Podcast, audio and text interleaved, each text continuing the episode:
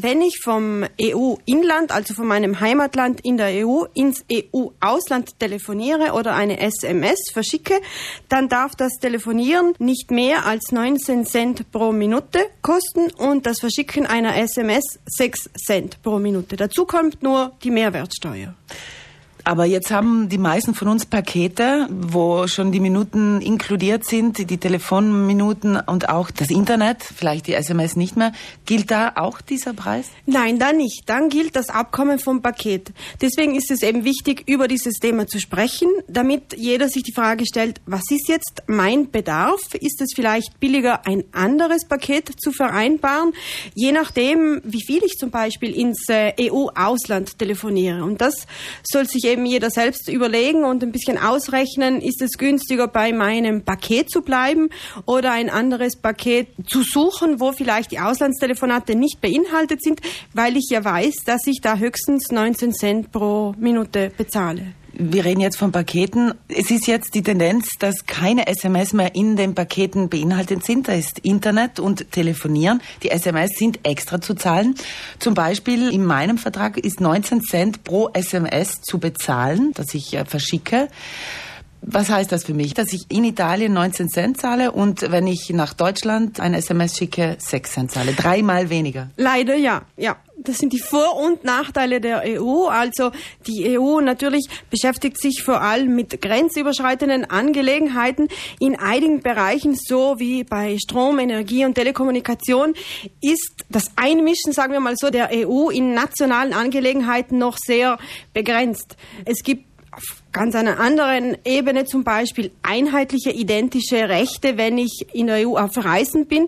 Beim Strom beim Telefonieren hingegen ist die nationale Gesetzgebung noch nicht so von der europäischen Ebene beeinflusst. Natürlich hoffen wir Verbraucherschützer, dass sich die Telefongesellschaften dann auch ein bisschen an diese EU-Preise, sagen wir mal so, anpassen. Da werden sie aber nicht gezwungen dazu, oder? Nein, eben, eben. nur für das Telefonieren vom Heimatland äh, in der EU ins EU-Ausland. Aber wenn wir jetzt zurückkommen, Festnetz und Handy telefonieren dieselben Preise. Wir haben vorhin gesagt 19 Cent die Minute ins Ausland. Also das ist egal, ob ich das jetzt mit dem Festnetztelefon von zu Hause aus mache oder vom Handy aus. Ganz genau, das macht keinen Unterschied aus. Eben für diese Neuerung.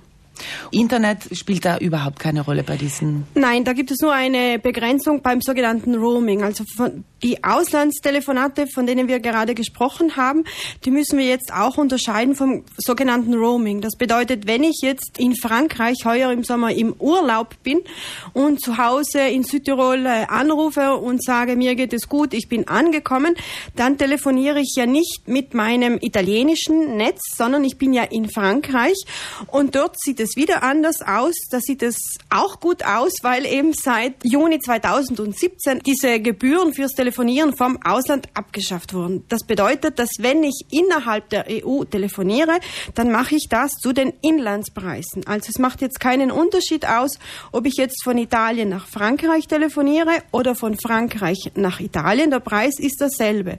Und auch wenn ich mit meinem, sagen wir mal so, italienischen Handy von Frankreich nach England telefoniere, auch da bezahle ich wie ein Inlandstelefonat. Das ist die Besonderheit von diesem europäischen Roaming. Das gilt jetzt jetzt schon seit zwei Jahren, oder? Seit 2017. Ganz genau.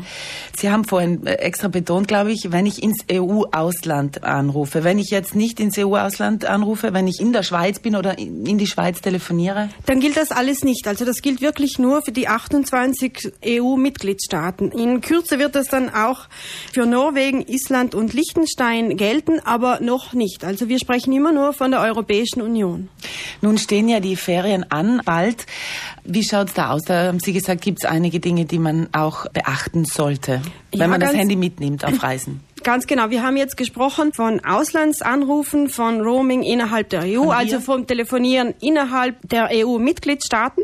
Wenn ich aber außerhalb der EU bin, wenn ich zum Beispiel in der Türkei im Urlaub bin oder auch nur in der Schweiz, dann gilt das alles nicht und dann können die Preise der Telefonate für das Surfen im Internet, für das Verschicken von SMS sehr, sehr teuer äh, sein und dann sollte man sich einfach Gedanken machen, was ist jetzt billiger für mich. Das hängt natürlich davon ab, wie lange ich in einem Land bleibe. Wenn ich vielleicht äh, das Glück habe, vier, fünf Wochen Urlaub machen zu können, dann zahlt es sich vielleicht aus, eine SIM-Karte vom Land, wo ich gerade bin, zu kaufen, weil das wahrscheinlich billiger ist.